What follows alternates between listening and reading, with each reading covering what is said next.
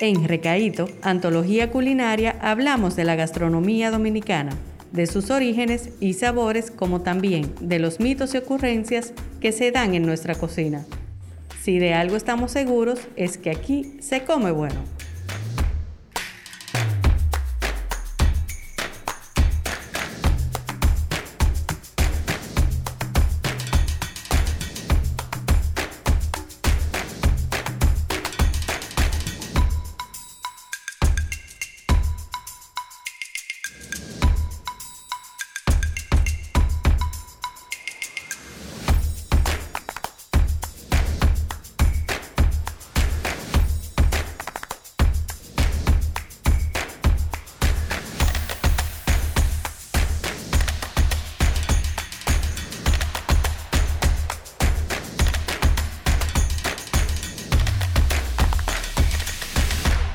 Hola, hola, bienvenidos a Recaito Podcast. Hoy nos acompaña el maestro Miguel Ángel Reyes, conocido como el chef Sensei Monstrón.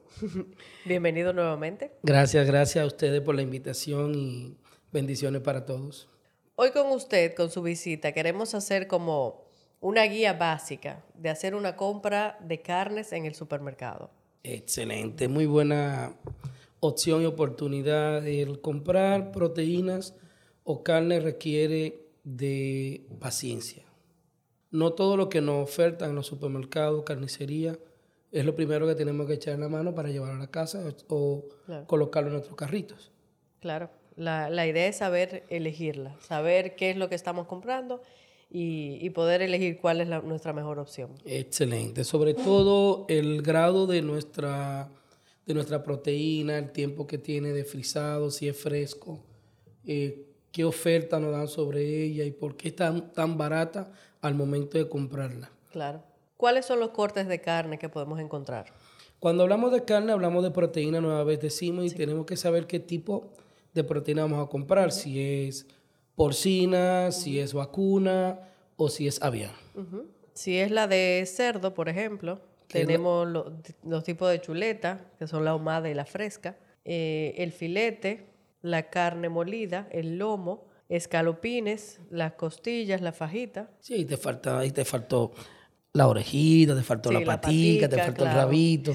pues bien, eh, uno de los principales objetivos o cuidados que tenemos que tener o conocimiento es la calidad de nuestras proteínas. Ver si no tiene algún tipo de hongos, mancha. La, la grasa misma le dice la fecha de empaque, todo eso, la fecha de caducidad. Muchos ah, la carne caduce, sí, no solo cuando está en descomposición, sino hay que ver eh, si tiene dentro del ticket eh, la hora de sacrificio, todo eso. Aquí en nuestro país no se utiliza, pero en otros países tiene dentro de la trazabilidad de los alimentos, es obligatorio ponerle dentro del, en el sticker eh, la, la, hora y el día del sacrificio de nuestra, de nuestra proteína cuando, si vamos a elegir cerdo, elegir lo menos grasa posible. Las carnes blancas, que serían el cerdo y el pollo, mayormente, ¿cómo sabemos cuál está buena? Eh, ¿Qué debemos tomar en cuenta para no elegirla? Ok, hay algo principalmente, no solo en, la, en el cerdo, sino en toda la proteína. Nosotros le llamamos el rebote.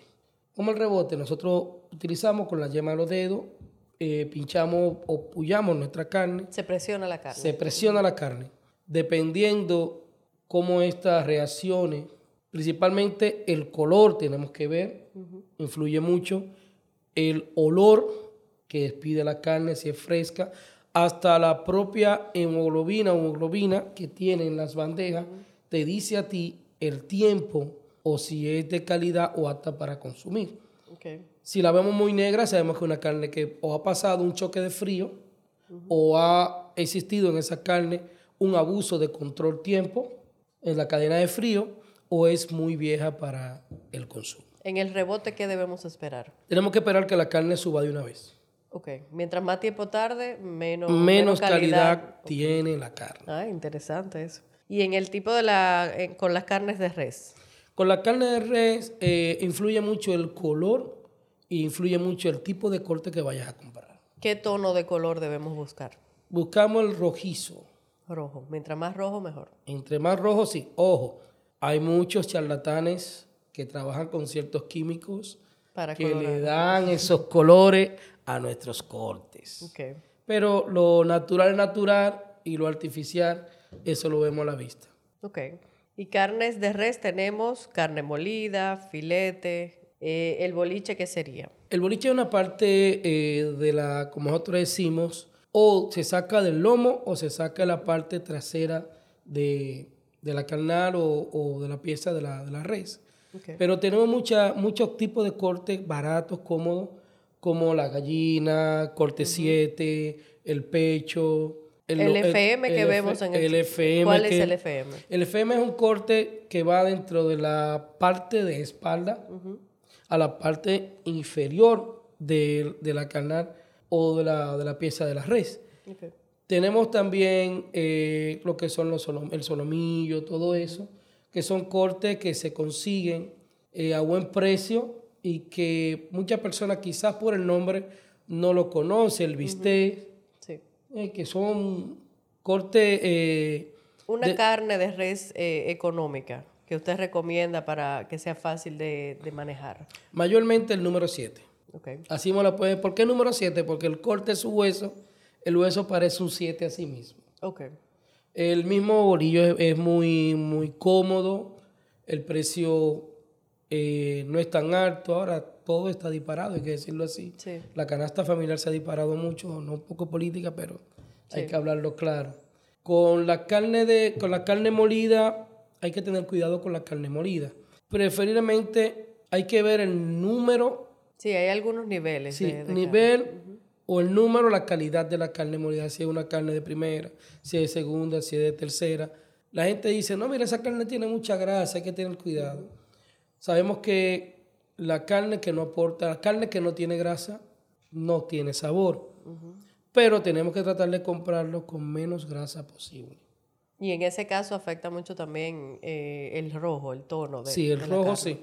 Eh, también tenemos que saber para qué vamos a comprar nuestra carne molida. Ok. Si es para hamburguesas, si es para albóndigas, si es para usarla para guisar, para algún tipo de relleno. Ok. Eso tenemos que saber la calidad o el grado de la carne que compramos. En el caso de la carne roja, esa sustancia roja que vemos, ¿qué es? que le decimos que es sangre. Lo primero es que cuando se sacrifican los animales, todos, hay una extracción general de la sangre. Entonces, si la carne llega con sangre a, través del trabajo de matadero, la transabilidad llega con sangre, pues la carne se decompone. Porque lo primero que se decompone en, un cuerpo o en las proteínas son las sangres y las vísceras. Entonces ya va sin sangre. Ese, ese color rojo que nosotros vemos en nuestros filetes, en nuestra bandeja en el supermercado. Incluso ya cocinado. O ya cocinada es nada menos que una proteína o tres proteínas que contiene esa carnal. La hemoglobina, hemoglobina o hemoglobina. Entonces, muchas personas, principalmente en los restaurantes, te piden un corte de... Eso se, ve más en los cortes de res, a decir así, vacuno. O un churrasco, o un New York, o una picaña, un culot, o entrañas, cualquier tipo de corte, siempre va a tener ese liqueo, porque es parte fundamental y protección natural de ese corte. Eso depende, sabemos que hay cuatro tipos de proceso para usted pedir su carne para cocinar. Tenemos vuelta y vuelta, o el rojo inglés, tenemos un cuarto, dos cuartos, tres cuartos, cuatro cuartos. O mayormente, como nosotros decimos que es el quinto, eh, ya el chancleta. Pero, sí, no se rían, hombre. Pues bien. es más eh, que bien cocido. Sí, ese es más bien cocido. Pero va a desprender, no se asusten que no es sangre, al contrario, es parte de la proteína y también es parte del gusto del comensal. ¿Tiene algún beneficio o hace algún daño esa, esa proteína? Como todo, en la como todo en la vida, hay su pro y su contra. El pro, que te, el pro es que te va a aportar muchas proteínas, tanto del animal eh, al cuerpo, beneficiosa. La contra es, acuérdense que ya estamos viviendo en una crianza industrial, que muchas personas, a mí me gusta tres cuartos ya una carne que viene ya más cocida. ¿Por qué? Porque se usan muchos antibióticos, se usan muchas eh, vacunas, se utiliza mucho desparasitante y tratamiento al animal que con, esa, con ese primer proceso de vuelta y vuelta, mayormente por la temperatura o fuego, no quedan eliminados del, corte. Por eso yo prefiero, a mí, a mi personal, no, vamos a decir, influir sobre otro, el por qué y ese es el motivo. Porque en, el proceso de la cocción del caliente es que se eliminan Se eliminan todo tipo de bacterias y vamos a decir de, de químicos y fármacos. Bien. ¿Qué debemos tomar en cuenta a la hora de manipular esas carnes? Ya cuando la compramos, cuando la, llevamos a nuestras casas. Primero chequear la transabilidad del alimento. La cadena, dónde va principal, dónde vamos a comprarla. Si es segura, si cumplen con las normas de manipulación, buena manipulación y buena práctica de los alimentos, si es un lugar reconocido, eh, la envoltura, la frescura de la carne, esos son en la, temperatura donde está ubicado, todo eso y quién qué local responsable te, te oferta o te ofrece esa carne. A la hora de llevarla a la casa, saber que si no la vas a utilizar de una vez, ponerla en un lugar refrigerado bien, eh, que el empaque no esté roto y guardarla. Si va a utilizar de una vez, no comete el error, por favor, de lavarla. Por favor, Carne, volvemos y repetimos, la carne no se lava. Todo lo que se le echa es simplemente un sazón. Un sazón. Sabemos que si es carne vacuna o caprina, no se deben utilizar agrios, porque los agrios contraen las váculas o los músculos, las fibras de las carnes. Ah, eso provoca que se endurezca. Se endurezca. Entonces, ah, mira, yo compré un filete y me salió un pedazo de goma no es que salió un pedazo de goma, que ya nosotros estamos matando el filete. Esa ya va a ser su segunda muerte, vamos a decir por desconocimiento o, por mal manejo. Por eso es que usted compra un buen filete de, de res, lo único para él son tres puntos, sal, orégano y aceite verde. O pimienta, como usted quiera. Después más nada. ¿Qué el ajo? El ajo tiene ácido. Le echamos ajo, lo adobamos con ajo, pero me salió duro. Claro que sí, porque tiene, contiene ácido. No, y en los casos que hasta, hasta vinagre se le echa para sazonar. Vinagre. Hace el mismo proceso. Dios mío. Entonces, por eso son de los puntos que tenemos que tener bien en cuenta para nosotros eh, adquirir. Pero eso lo provoca solamente en la carne de res. La carne de res. Diferente a la carne blanca o pescado o mariscos. Ok. Sí. Que ese es más común que se, que se sazone con un limoncito, una naranja agria. Sí.